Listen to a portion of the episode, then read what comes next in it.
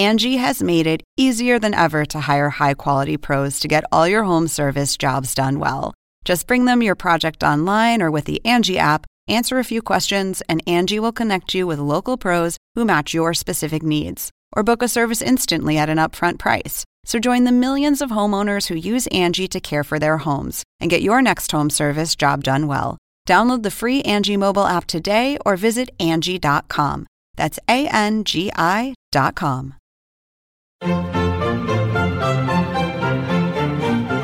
Según el diccionario de la Real Academia Española, La cultura pop se define como el conjunto de las manifestaciones en que se expresa la vida tradicional de un pueblo. Nosotros la definimos como Música, cine, televisión, famosos teatro, moda. y arte. ¿Y tú? ¿Cómo la defines? Somos Zona Pop, con Marisabel Houston. y Javier Merino.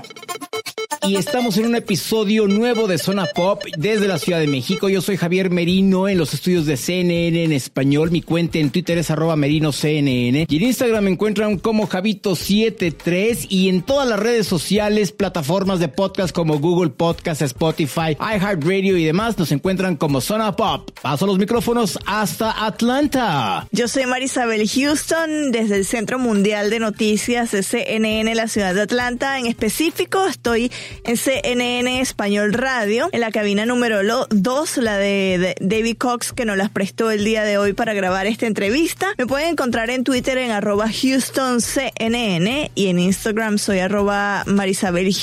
Ya Javier pues les dijo en dónde está el podcast. En las redes sociales estamos como Zona Pop CNN y en la página web cnne.com barra Zona Pop. Javier, un evento que mm, tenemos ya varios años hablando de, de él y si se quiere es el evento más importante de todo lo que es la cultura del cómic, la cultura del fandom de series en México, ¿no? Así es, y en esta ocasión celebran 52 años, Marisabel, de la Mole Convention. Wow. Se dice fácil, 52 años y 20 años. Ahorita vamos a hablar de cuál es la diferencia y con nosotros, Marisabel, nos visita nada más y nada menos que el mero, mero petatero de la Mole Convention, Elías Ortiz. Elías, ¿cómo estás? Gracias por estar en Zona Pop con nosotros por primera vez. ¿Qué nos puedes adelantar de este año 2020 para la Mole Convention? Muy buenos días, CNN. Eh, digo, corrigiendo un poquito nada más, son 24 años, 52 ediciones las que llevamos. Ah, ok, ahí está mi error, con razón yo no entendía cómo 52 y luego ve, o sea, cómo, pero ya, ok, ok, ya, ahora sí. Y bueno, pues este, este evento nosotros lo hemos ido desarrollando a través del tiempo. Empezamos desde abajo, realmente en un recinto muy sencillo, que fue el gimnasio Juan de la Barrera. Y hoy nos encontramos en Centro City Banamex, en una edición de las más grandes de la historia de, de nuestra empresa. Y eh, pues con 29 mil metros cuadrados de entretenimiento que se van a resumir en tres días de, la locura geek, de la locura para todo el mundo que le gusta la cultura pop, que creo que es muy importante en nuestro país que se ha ido, desarrollando eh, y que bueno, pues estamos felices ya de poder compartir con los fans eh, todo esto que vamos a tener, porque hay invitados, hay cosplayers, hay, híjole, lo, que se te ocurra. A ver, la fecha que tenemos que decir que no hemos dicho es del 13 al 15 de marzo. Y Marisabel, el Centro Banamex es el centro de exposiciones más grande que tiene la Ciudad de México. Está en el hipódromo de la Ciudad de México, el hipódromo de las Américas. Y es, no grande, lo que le sigue. Para que me entiendas, ahí es cuando un evento se, se monta en este lugar, Marisabel, es porque sabes que vas a ir a caminar y a caminar y a caminar y vas a seguir caminando. Me imagino que es como cuando nosotros vamos al CES, que es el evento de tecnología en Las Vegas que se hace en el centro de convenciones, que hace fácilmente unos 20 mil pasos al día. Imagino que así eh, va a ser en, en la mole. ¿Qué sorpresas vas a tener este año, Elías? Hay, hay muchas cosas que hemos eh, logrado para este 2020, entre ellas tener un roster de talento eh, internacional de actores muy importante, muy interesante. Eh, vamos a tener por ahí a Dolph Lundgren, que es Iván Drago en Rocky. He-Man también eh, personificó a, en la película Masters of the Universe a He-Man. Y recientemente en eh, pues la, la película con Sylvester Stallone, ¿no? Indestructibles. También nos acompaña eh, casi, casi, porque no logramos tener a todos, pero casi el cast completo de Smallville, el cast principal. Nos acompaña Tom Welling, está Erika Durance, eh, John Glover y Michael Rosenbaum, que personificaron pues, a los personajes eh, ahí, Clark Kent, Lionel Luthor, el papá de, Luthor. Lex Luthor y este y bueno también a, a Luisa Lane que, que al final fue con la que se quedó, ¿no? Eh, también... Digo, todos conocemos esa historia de amor en los cómics, películas, series y demás. Era lógico que se iba a quedar con ella. Exactamente, también está por ahí Doc Jones, la criatura favorita, el actor favorito de Guillermo del Toro.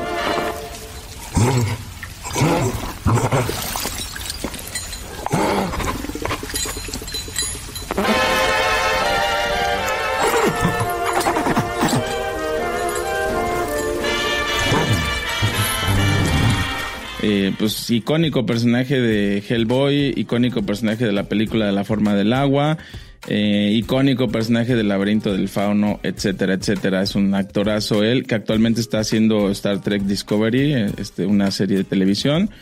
Eh, nos acompaña Michael Bean, el papá de John Connor. No tendríamos Terminator si no existiera su padre. y bueno, él, él, salió como Kyle Reese en Terminator 1 y como Hicks en Aliens, o sea que también compartió pantalla con, con Sigourney Weaver, con Ripley. Em, dentro de los actores también está por ahí eh, una tercia de actores de Power Rangers, que es una serie que ha pegado mucho ahorita la nostalgia y los noventas están pero con todo y la gente está vuelta loca porque va a conocer a, tres de los Power Rangers de, la primera serie, que creo que sigue siendo la más importante el día de hoy, ¿no? O sea, la, la primera parte sigue siendo Siempre será la más importante. ¿Tú te, ¿Tú te disfrazabas de Power Ranger, Marisabel, en Venezuela? Quería ser la amarilla. Ok. Yo fíjate que siempre quise ser el, el, rojo, así como no sé si tenía como algún trauma con parchís en la infancia y también quería ser la ficha roja. O sea, él y el, el, azul. O sea, alguno de esos dos siempre yo quise ser. ¿Tú cuál querías ser de chavito? A mí, a mí me gustaba también el rojo, era el que más me llamaba la atención. Como que los líderes siempre te llaman la atención, ¿no? Igual en las tortugas ninja, Leonardo, por decir. Eh, hablando de Leonardo, también tenemos mucha gente de parte de cómics, eh, algunos creadores muy importantes que han sido los culpables, digamos, de las películas recientes que hemos tenido este, de parte de Marvel. Por ahí está Fabián Iciesa, co-creador de Deadpool. Eh, está Jim Starling, co-creador de Thanos, eh, que, que bueno, él, fue el responsable de hacer a Thanos y de hacer la historia del guantelete. Entonces, si no hubiera él escrito eso, no habría esa película épica que les dejó miles y millones de dólares a Marvel Studios, ¿no? Entonces son, son algunos creadores relevantes que están. Mark Silvestri, co-creador de, eh, cofundador de Image Comics, la única editorial independiente que se animó como a, hacer algo diferente en los años 90 y dejar a las dos grandes eh, editoriales que estaba DC y Marvel en ese entonces las que dominaban, ¿no? Digamos. Eh, y bueno, un sinfín de, de, gente de, de cómics, que también aquí el cómic en México ha sido algo que ha ido creciendo, se han ido desarrollando los ilustradores y hoy en día la mole más que nunca eh, ofrece 187 espacios a creadores de, de cómics. Es el 30% de, de, la extensión que tenemos ahorita del recinto. Y en cuestión de arte vas a encontrar de todo. Arte urbano, ilustración, cómic, novela gráfica, eh, tanto en inglés, en español eh, muchas historias mexicanas, personajes mexicanos que, que, han sido muy queridos aquí este, en nuestro país. Y eh, pues finalmente vas a poder conocer autores, ¿no? O sea, vas a estar con ellos, vas a poder obtener firmas, eh, por ahí comprar a lo mejor alguno que otro producto. Y obviamente no puede faltar el cosplay porque las chicas que se disfrazan o los chicos que se disfrazan se han vuelto en verdad tan famosos, o sea, eh, creíamos que YouTube, que también va a estar un Media Alley donde vamos a tener youtubers muy importantes, pero creíamos que YouTube era como de ahí se vuelven famosos, ¿no? Pero los cosplayers están tomando una fama impresionante a través nada más de fotos en Instagram. Yo aquí tengo que decir algo, Marisabel. Cuando fue la conferencia de prensa, eh, cuando ya terminó, salíamos y nos dieron el comunicado de prensa. Y ahorita mencionaste a literal, personajes mexicanos. Hay uno, Marisabel, que es como el único superhéroe mexicano de que desde que yo tengo uso de razón existe, que es Calimán, y nos dieron un cómic en donde sale la portada de Calimán y otro, Marisabel, que a ti te puede sonar como más eh, conocido, más familiar, es Blue Demon, también un cómic de, de Blue Demon, y están increíbles, Marisabel. Yo llegué a la casa, lo saqué y dije, wow, los puse en, mi cuarto donde tengo como todos estos trofeos laborales y están increíbles, increíbles, están muy padres. ¿Y en dónde están mis cómics, Javier? ¿En dónde están mis cómics? Este, por ah, favor. Aquí casualmente nos dejaron unos cómics, no te preocupes, yo te los mando hasta Atlanta. bueno, Elías, ya, ya nos adelantabas de muchas cosas, pero quiero que hablemos eh, de algo que a nosotros nos emociona mucho porque también somos muy fanáticos de esta serie, que ya lo adelantabas, que es de Smallville.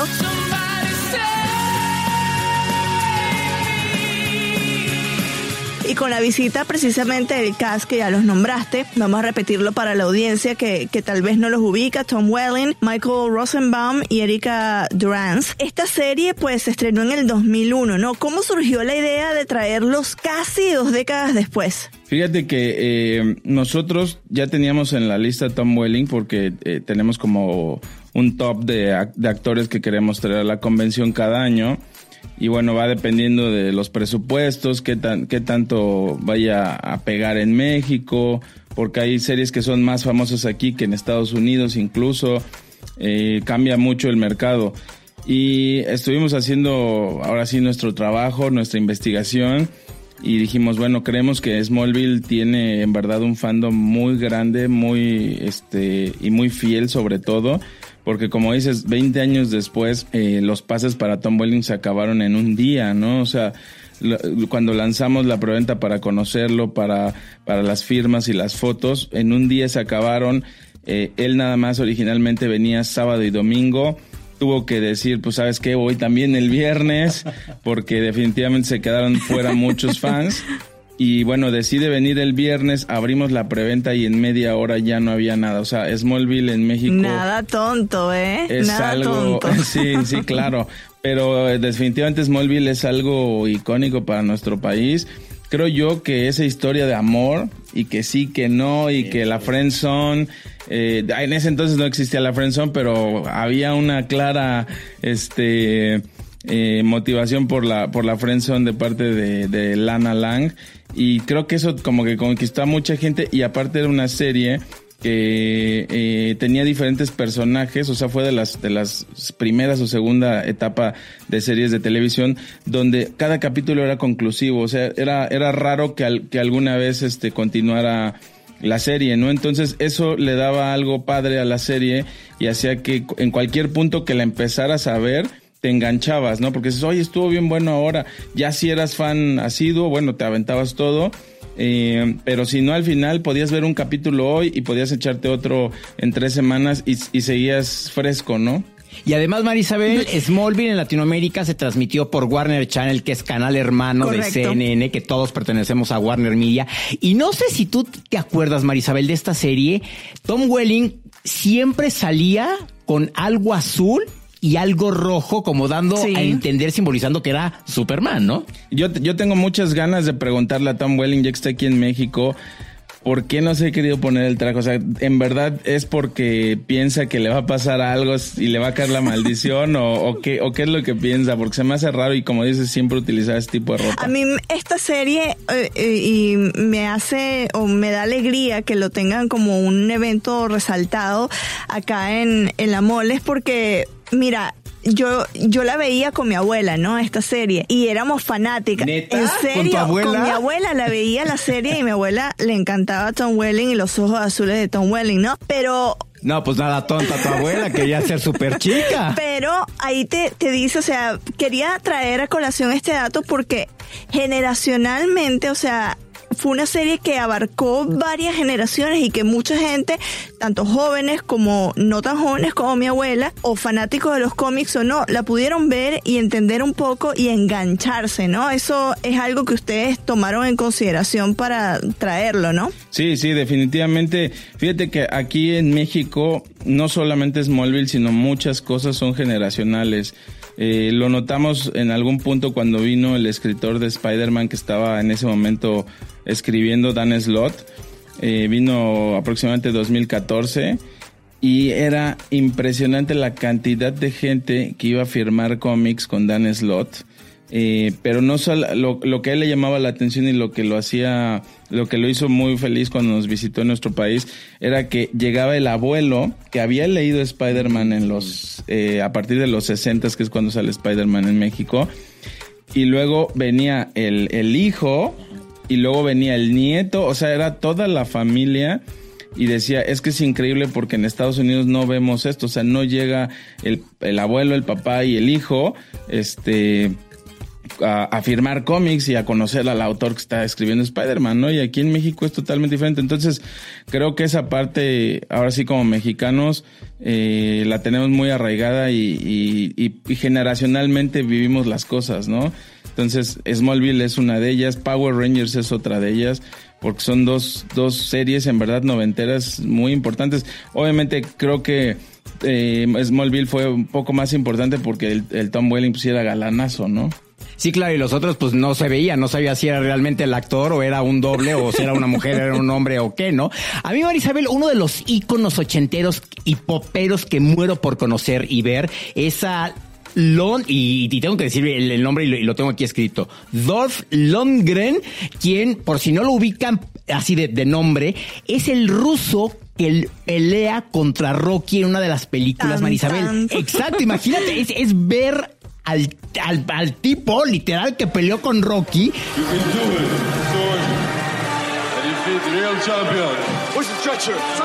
Y verlo como este malo de que casi casi habla y no se le entiende nada, ¿no? ¿Cómo fue el contacto con él? ¿Cómo fue que lo lograron convencer de venir? Fíjate que a, partir de ciertos eh, años, de, unos años para acá, algunas agencias eh, de, actores, bueno, eh, nos han buscado por el tipo de convención que somos y nos han dicho, oye, quisiéramos llevar talento, ¿qué te parece este roster que podríamos ofrecerte? Puedes escoger de aquí y de acá para ver si hay fechas disponibles y obviamente todo depende de las agendas de los actores, pero tuvimos la suerte de que una agencia nos escribiera y tenían a Dolph Lundgren. Entonces, eh, hicimos incluso una encuesta en, en, en nuestra página de Facebook y él quedó creo que en segundo lugar como top de la gente que quería conocer aquí en México y decidimos eh, pues irnos con él. Definitivamente porque el que había quedado en primer lugar era John Berntal pero no podían, o sea, no tenía las fechas libres, entonces dijimos, bueno, vamos con Dolph Lundgren. Y mucha gente decía, es que es una leyenda, es que es el, eh, uno de los mejores villanos que, que, ha habido, etcétera, etcétera, y, y bueno, pues lo, lo, hicimos posible, costó mucho trabajo, la verdad, la negociación a veces con los managers, los tiempos, etcétera, etcétera, son complicados, para cualquier convención que tiene este tipo de talento, pero ya estamos eh, pues en un nivel poquito más alto afortunadamente con nuestra experiencia y hemos logrado traer este talento tan importante que mató a Apolo Creed. ¿Cómo olvidar esa calle? Sí, claro. ya hablabas de pues del talento que irá a la Ciudad de México y ya nos adelantabas un poquitito con todo lo del cosplay que aquí nosotros lo vemos mucho en San Diego y en Atlanta también tenemos un evento eh, cerca del Día del Trabajo que el Labor Day aquí se, eh, se, se celebra en septiembre. Eh, vemos a mucha gente disfrazada, que es el cosplay, ¿no? Ustedes van a tener cosplay alley. ¿Qué nos puedes decir de lo que ven ustedes año tras año, edición tras edición de la mole? ¿Y qué es lo que tú particularmente como, como director ejecutivo de la mole esperas ver este año y también como fanático, ¿no? Eh, fíjate que aquí en México, yo sé que allá, por ejemplo, en Atlanta está Dragon Con, que es como La, la, la, convención más grande de cosplayers que hay en el mundo, ¿no? Eh, y muy, muy padre, la verdad, el evento. Y acá estamos tratando de, de crecer nuestra industria. Nos ha costado mucho trabajo eh, principalmente porque mucha gente eh, empezó a hacer el cosplay, bueno, como en, como en su casa y, nos costaba trabajo que se profesionalizaran, o sea, que ya mostraran unos trajes que dijeras, oye, qué bárbaro, el trabajo está brutal, esto le invirtieron tiempo, dinero, etcétera, ¿no? Eh, entonces, había dos o tres, cuatro o cinco cosplayers que eran muy reconocidos en México y hasta ahí.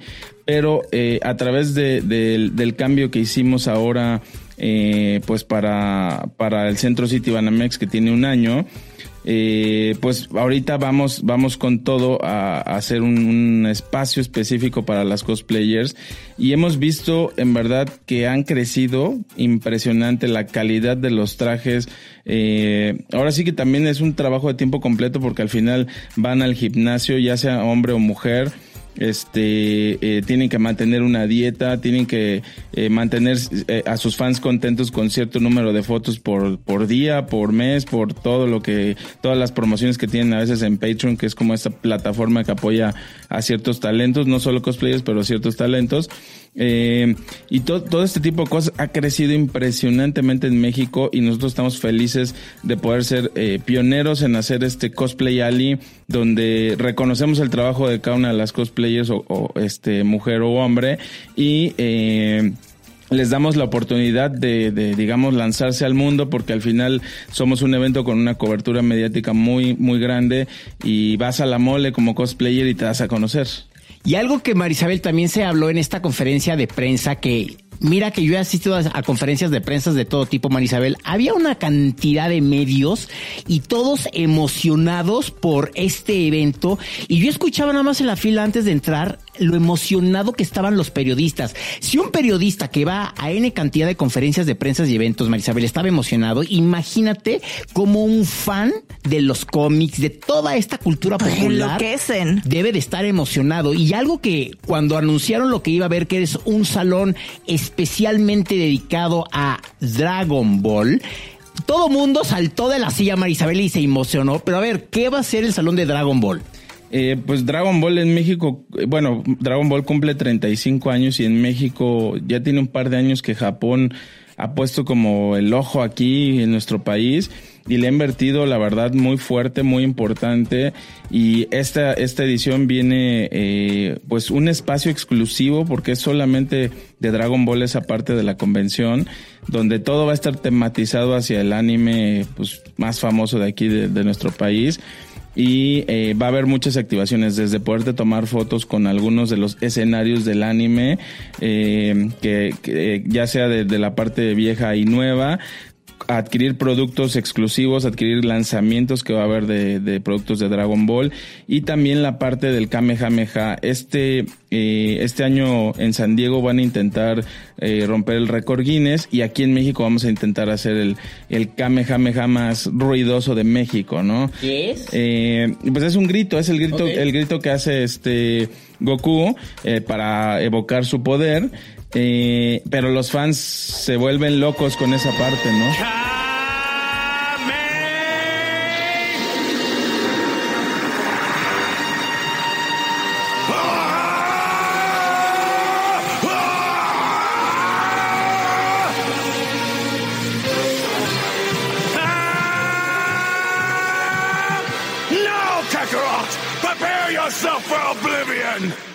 Eh, y bueno, va a ser esta cabina donde, donde tú te vas a poder meter y vas a gritar Kamehameha y te va a medir los decibeles. Entonces van a ir como acumulando para ver qué tanto, qué tan fuerte pueden lograr entre todos los mexicanos que, participen dentro de la activación, qué tan, qué tan fuerte pueden lograr que sea el grito del Kamehameha aquí en México. Entonces va a estar, va a estar muy padre. Eh, tienen por ahí una conferencia de lanzamientos de productos de Dragon Ball muchos giveaways eh, dentro de la activación. Entonces, es algo específico, específico del 35 aniversario de, Dragon Ball que va a estar de lujo. No se lo pueden perder. Esto va a estar en la sala B del Centro Citibanamex, exactamente ahí junto al auditorio que tenemos nosotros de la convención no hay pierde.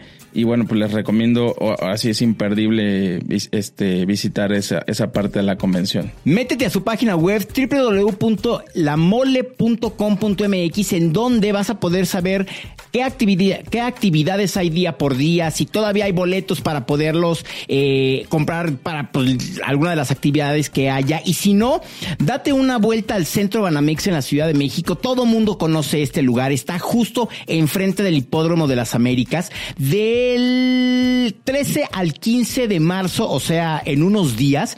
Y si quieres ir disfrazado, cosplay, participar, tienes que ir porque de veras que va a estar increíble.